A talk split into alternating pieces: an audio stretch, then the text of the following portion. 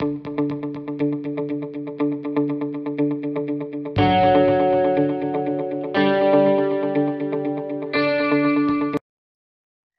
começando o último bloco do Pisa Fundo Última Chance. Última Chance é a série do Pisa Fundo que está contando as temporadas da Fórmula 1 que foram decididas na última corrida. E esse primeiro episódio você já assistiu aí, né? Espero. O de 2016, Rosberg e Hamilton em Abu Dhabi. 2014, Hamilton e Rosberg também em Abu Dhabi. E agora vamos falar de Vettel e Alonso aqui no Brasil, tá?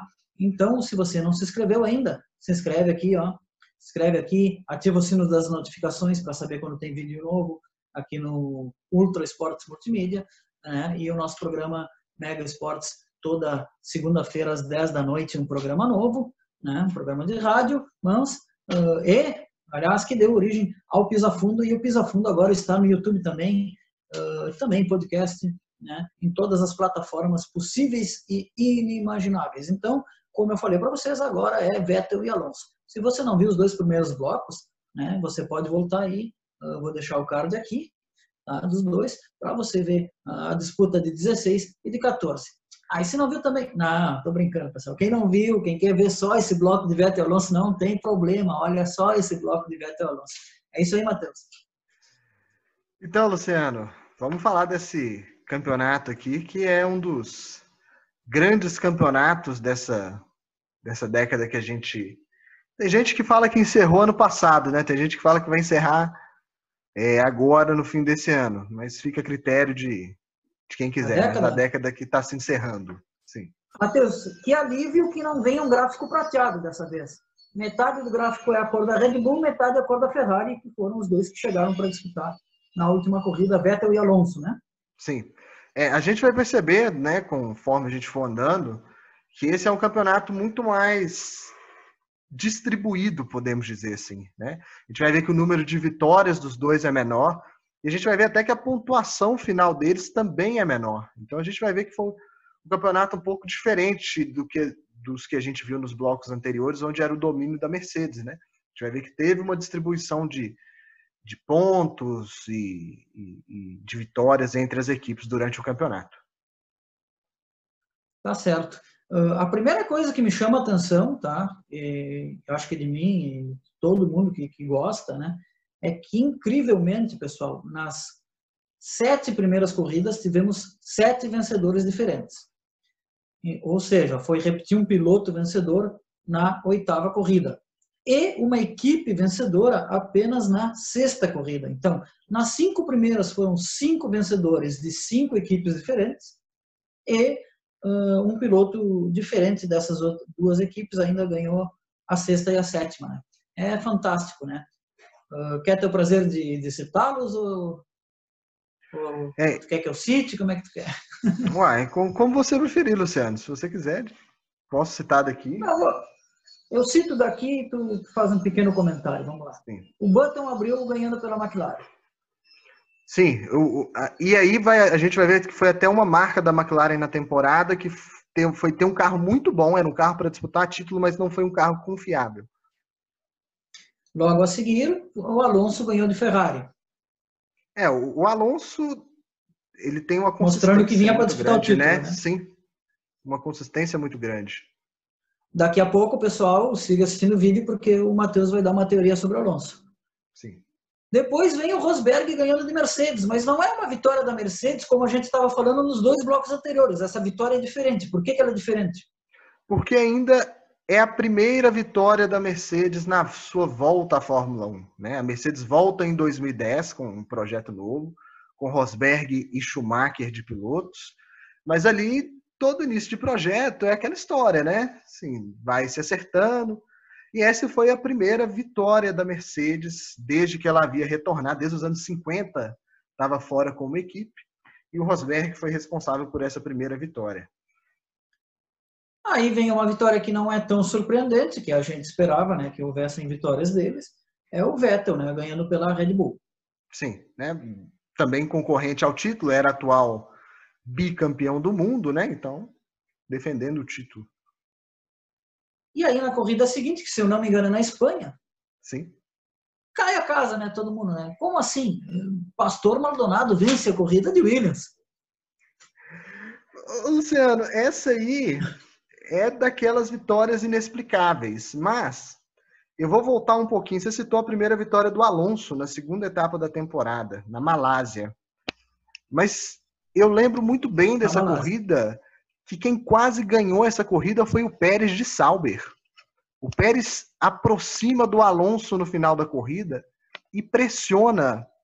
E a impressão que se tinha é que ele ia, vinha para ganhar a corrida de Sauber. E aí, de repente, ele tira o pé. A gente sabe da parceria Sauber e Ferrari, né? Então, assim. Ficou uma deu uma segurada. Ar, né?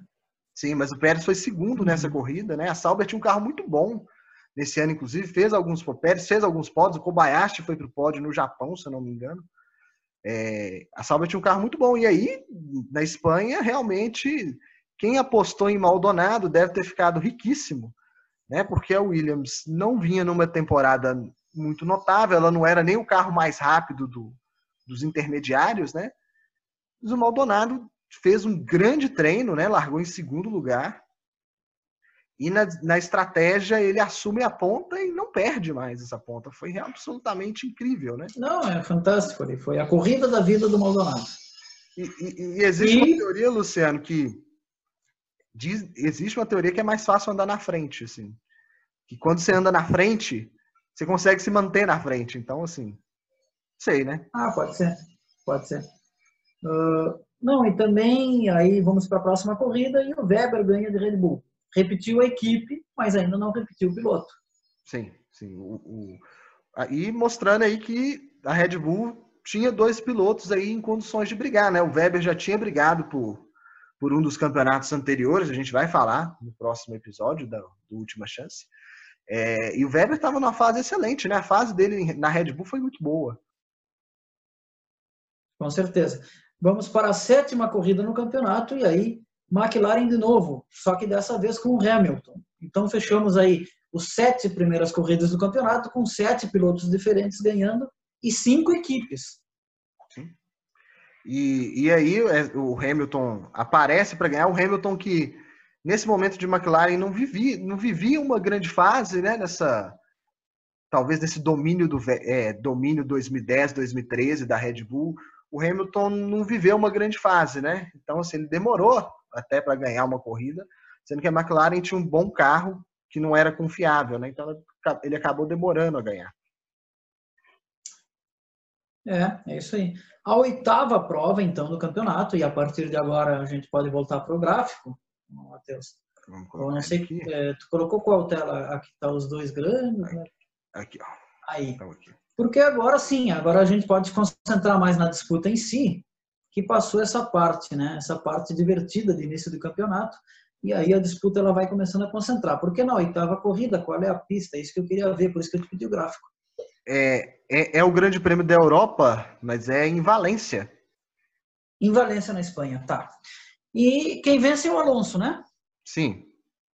Mas além do Alonso vencer, tem algumas informações importantes para a gente colocar, né, Matheus? Sim. É, esse Grande Prêmio, primeiro, ele é uma das grandes atuações da carreira do Alonso. Ele largou em 11 nesse Grande Prêmio. Ele vem para a vitória num, numa corrida que não é muito fácil. Era uma pista que não era tão fácil de ultrapassar, né?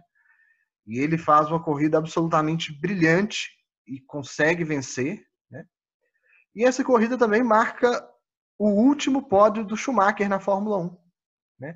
Ele ele, ele teve alguns fatos assim neste ano, por exemplo, ele marcou a pole no Grande Prêmio de Mônaco, mas ele tinha uma punição e acabou caindo para quinto ou sexto.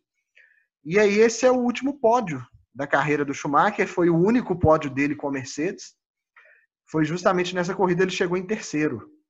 Essa punição de Mônaco, se eu não estou enganado, ele atrapalha a volta rápida do Alonso. É, é, isso mesmo. Eu acho que essa punição, Luciano, ela é, é referente à corrida anterior. Eu acho que é. Ele tem um acidente, se eu não me engano, com Bruno Senna na corrida então anterior. Então ele é punido duas vezes seguido em Mônaco, eu não lembrava disso. É, ele tem uma punição realmente por atrapalhar o Alonso, mas eu acho que não é nesse ano. Tá aí um tema para o programa, viu? Fazendo parênteses, punições de Schumacher. Foram várias. Tem muitas. Tem, tem Saber muitas. quais foram justas e quais não foram justas. Ele, lembrando que o Schumacher foi desclassificado de um campeonato inteiro, né? Então, assim. Foi desclassificado do campeonato, é, ganhou a corrida passando pelo box, enfim, tem várias. Sim. Mas olha, isso é mexer em vespeiro, hein? Ó, oh, hein? Assim, polêmica. Polêmica, com certeza. Uh, muito bem. Então, o GP da Europa, uh, estávamos com o Alonso com 111 pontos e o Vettel, o Vettel tinha 85, né? Isso. E aí vamos para a Inglaterra. Isso. Descemos aqui para a Inglaterra. Então, na Inglaterra, o Alonso chega em segundo, vai a 129 pontos e o Vettel vai a 100, 100 pontos, né? Uma diferença aí de 29 pontos, se a gente contar que a vitória vale 25, né?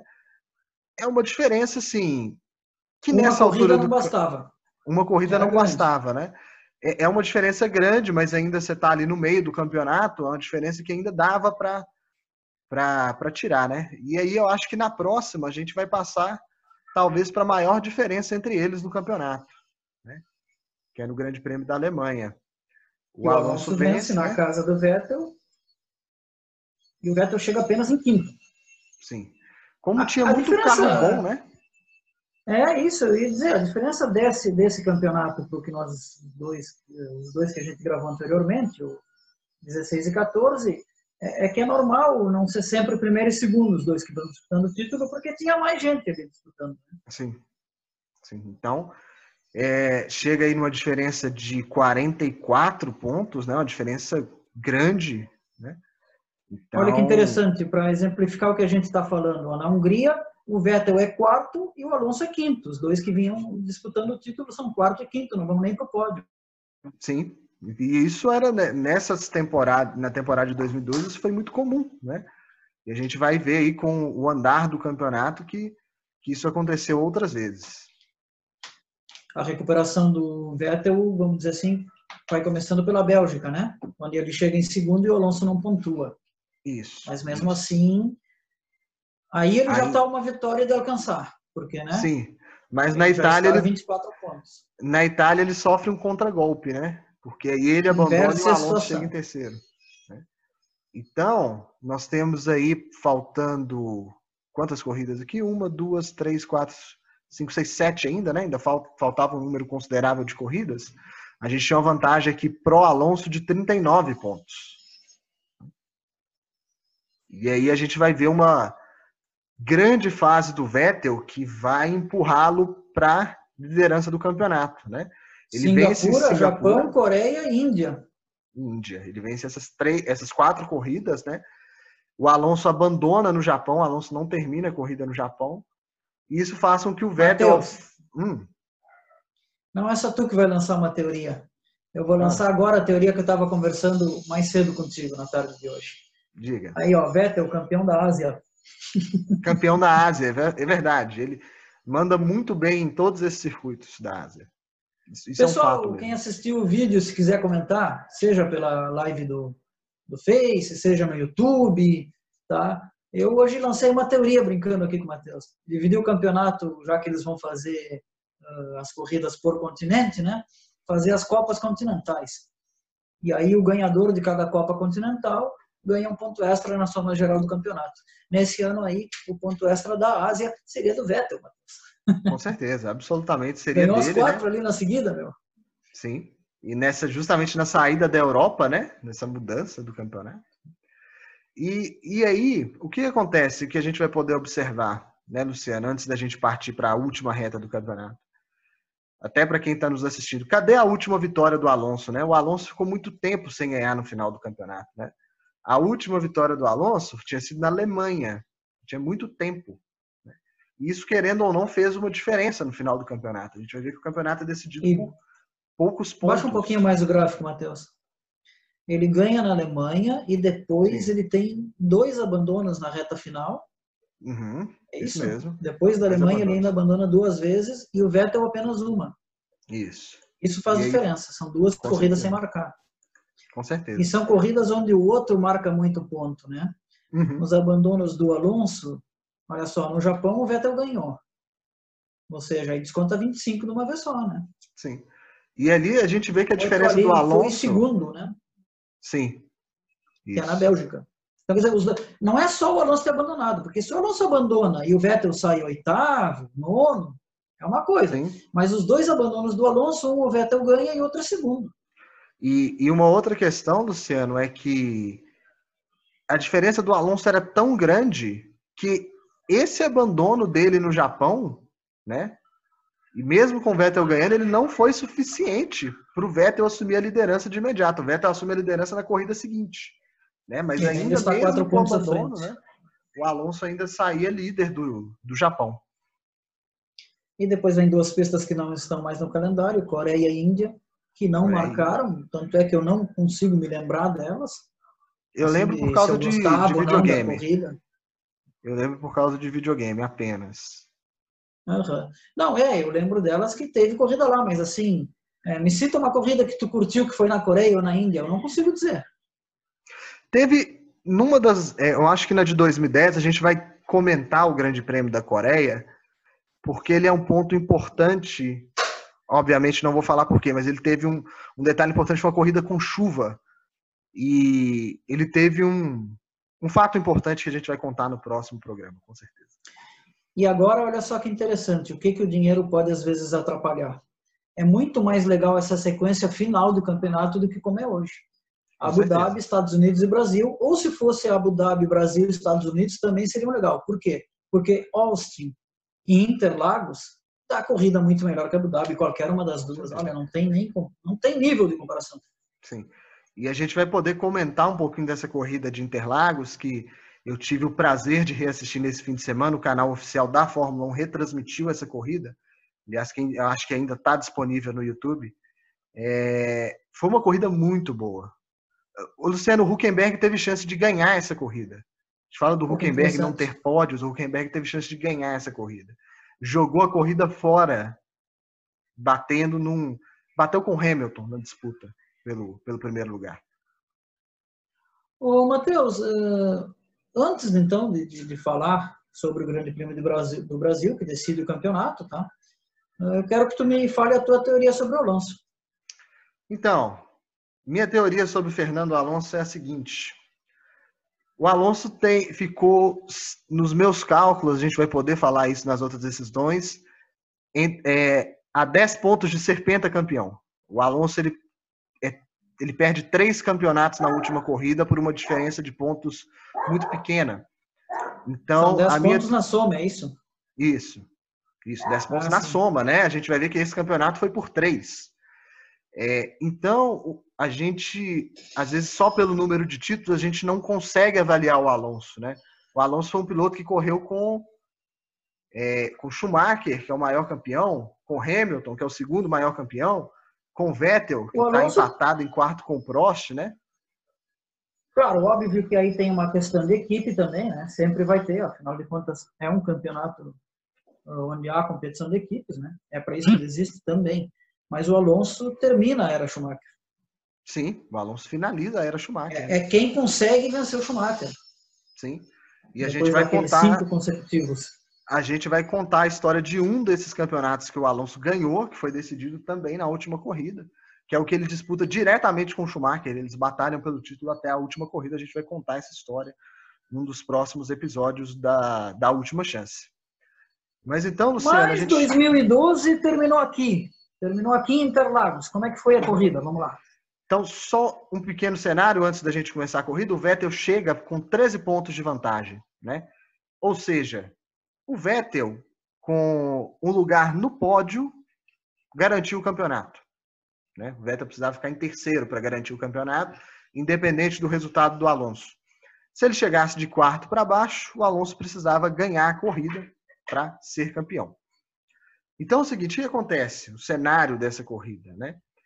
É, a McLaren faz a primeira fila, a McLaren não estava na disputa do campeonato. É, se eu não me engano, as Red Bulls largam na segunda, Vettel e Weber na segunda fila, e as Ferraris largam na terceira fila. O que acontece é que lá na curva do lago, né, para quem conhece bem Interlagos, né, na curva do lago, o Vettel tem um acidente com o Bruno Senna, e é um acidente até relativamente forte. O Bruno Senna não volta para a corrida. Né? O Vettel roda, tem um choque na suspensão traseira. Isso é na primeira volta? Na primeira volta, na largada. E ele cai lá para o fundo, né? Ele cai para para a última posição, né? Não sofreu nenhum dano maior no carro e ele tem que vir fazendo uma corrida incrível de recuperação, né? Ele vem fazendo uma grande corrida. Só que, Luciano, como você falou, Interlagos é um cenário muito melhor para decisões. Interlagos tem aquela história, né? A chuva vem da onde? A chuva vem da represa, a chuva é vem, verdade. né? Então, foi mais uma dessas corridas com chuva, seca, molha, né? Então, foi uma corrida que teve uma mudança de posições muito grande. Eu, eu até tive o cuidado de observar que durante a corrida, o Alonso passa o Felipe Massa três vezes na corrida. Porque nessa de chove, molha, o Felipe Massa consegue sempre voltar nas paradas à frente. Mas como o Alonso tinha preferência pelo campeonato, né, ele acaba passando o Felipe Massa três vezes na mesma corrida. Porque o Massa ainda estava na Ferrari nesse ano, né? Sim, o Massa ainda estava na Ferrari. É o último ano do Massa na Ferrari? Não, ele faz mais um. Ele faz 2013 na Ferrari ainda. Ah, 2013 ele ainda está na Ferrari. Sim. Então, o Vettel vem recuperando e ele consegue recuperar esse terreno. Né? Chega num dado momento que o Alonso está em quarto e ele está em quinto. Então, tipo assim, não tinha nenhum perigo ali do, do título escapar. Só que, o que, que acontece? Primeiro, o Vettel para, faz uma parada e coloca pneu para continuar a corrida de pista seca. Algumas voltas depois, começa a chover. Então o Vettel perde esse pit stop e cai lá para fora da zona de pontuação de novo, cai para baixo do décimo. E aí, neste momento que estava acontecendo, que o Vettel não estava pontuando, e, e, e, durante a corrida mostra esse gráfico, o Alonso estava sendo campeão, inclusive. Né? E aí acontece um outro fato: líder e vice-líder se chocam. Isso eleva o Alonso de posição, eleva o Alonso para a segunda colocação. Né? Os, os líderes eram Huckenberg e Hamilton. Eles se chocam no, no S do Senna.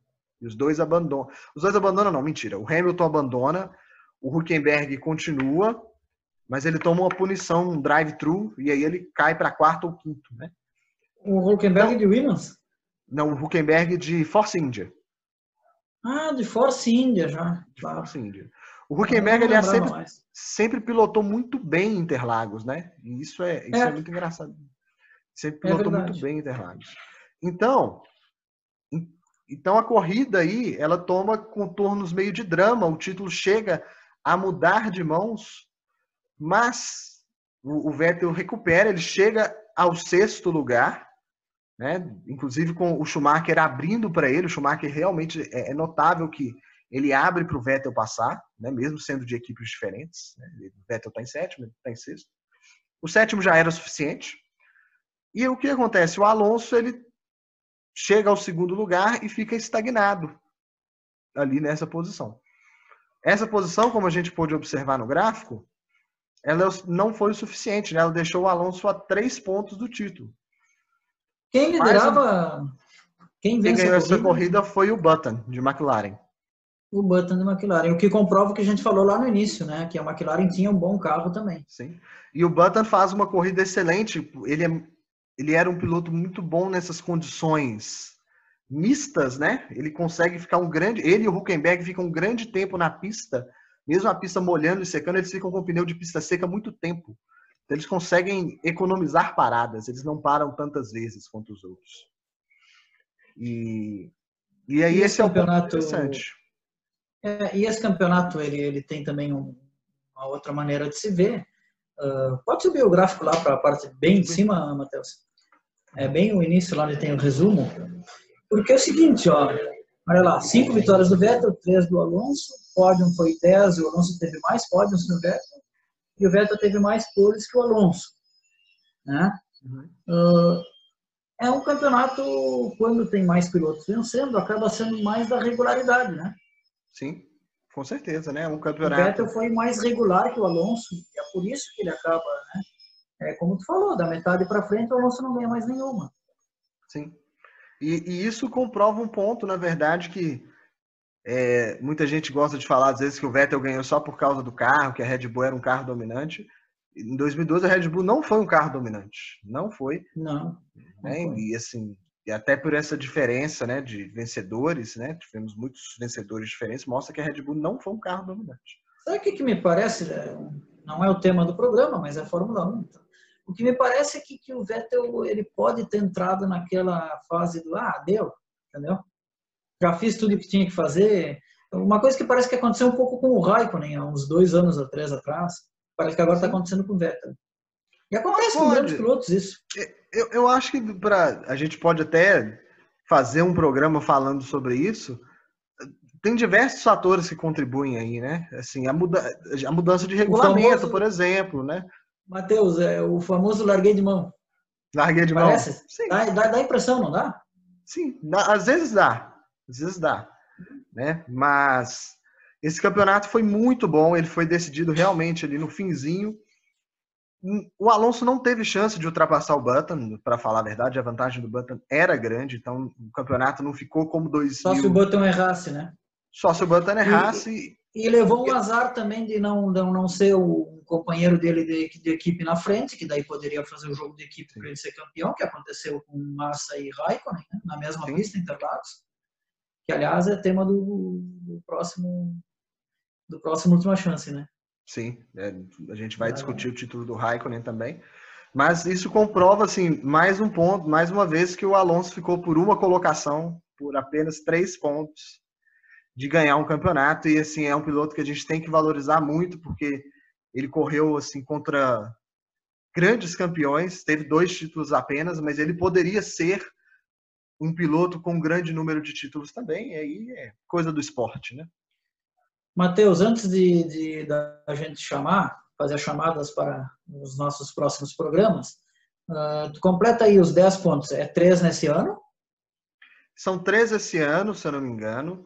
Cinco em 2010, a gente vai ver no, no próximo episódio, mas são, se eu não me engano, são cinco em 2010 e um em 2007. Na verdade, são nove, né? Eu errei a conta. Nove. Nove? nove?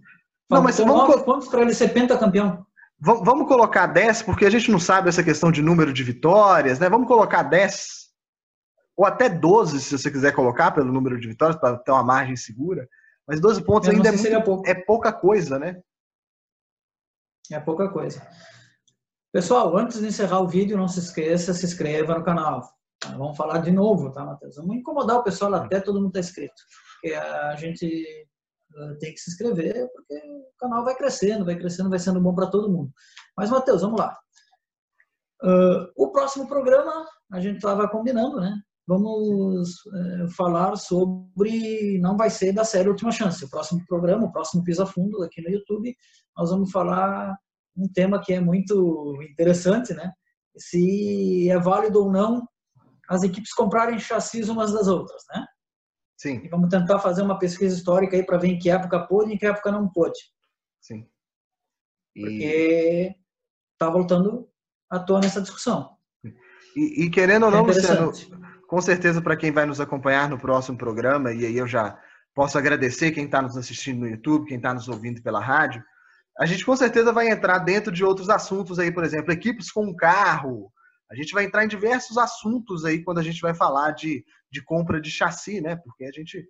Se se a equipe tem que comprar um chassi, significa que ela não tem muito recurso, né? Então, assim, essa possibilidade de ter um carro, ela é real para a Fórmula 1 de hoje, ela é viável, né? Então a gente vai discutir tudo isso no próximo Pisa Fundo. É isso aí. Uh, e o Pisa Fundo Última Chance, que vai falar então dos campeonatos de 2010, 2008 e 2007, volta daqui a duas semanas, tá? Então, jogando bem claro para o nosso público, né? Vai ser sempre um programa uh, de série e um programa uh, de outro tema. Um de série, um de outro tema. Sempre nessa, nessa jogada aí. Mas, Matheus, vamos lá. 2010, quem contra quem em qual pista? Ó, 2010 é Vettel, Alonso, Weber e Hamilton em Abu Dhabi. Nós vamos falar de quatro pilotos que chegaram para decidir na última corrida. Uma corrida, então, com quatro podendo ser campeão. E foi em Abu Dhabi. 2008 dá uma dor, porque durante 35 segundos o Brasil foi campeão do mundo, né? é, é, o campeonato, sem dúvida, talvez o que foi decidido no mais tarde na história da Fórmula 1, né? Possivelmente. A gente vai ter que falar com dor no coração desse campeonato, mas faz parte Felipe, Felipe Massa, Massa versus Hamilton. Felipe Massa recebeu a bandeirada campeão e 35 depois Hamilton passou sendo campeão. 2007? 2007 é uma disputa tripla, né? Raikkonen, Hamilton e Alonso, né? Raikkonen de Ferrari, Hamilton e Alonso companheiros na McLaren, uma dupla explosiva. E a gente vai poder comentar. Esse aí eu acho que vai dar pano para manga, viu? 2007 o Raikkonen vence, né? Sim. Por um ponto, se não me engano.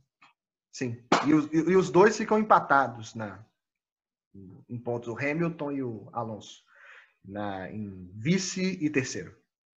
Quer dizer, do primeiro ao terceiro, um ponto. Um ponto. Baita campeonato também. Matheus, muito obrigado, então. Essa foi a primeira edição do Pisa Fundo Última Chance. Luciano, eu que tenho agradecer. Foi muito bacana poder relembrar né, esses campeonatos muito legais que nós tivemos e a gente vai sempre trabalhar para trazer o melhor conteúdo para os nossos ouvintes, eh, espectadores no YouTube. E, é sempre um prazer poder falar de Fórmula 1 com você. Obrigado, Matheus. Você que não nos conhece ainda, somos um canal multimídia, tá? Estamos em rádio, é, web rádio, YouTube, Twitter, Telegram, Facebook e o que mais vê aí a gente vai entrando também, né? E vamos tendo aí uh, futebol, Fórmula 1, todos os esportes sem preconceito de esporte ou de esfera. Tá? Pode ser esporte amador, pode ser esporte profissional, quem gosta de esporte é aqui com a gente. Mais uma vez, não se esqueça, se inscreva aqui no nosso canal no YouTube e muito obrigado, até a próxima.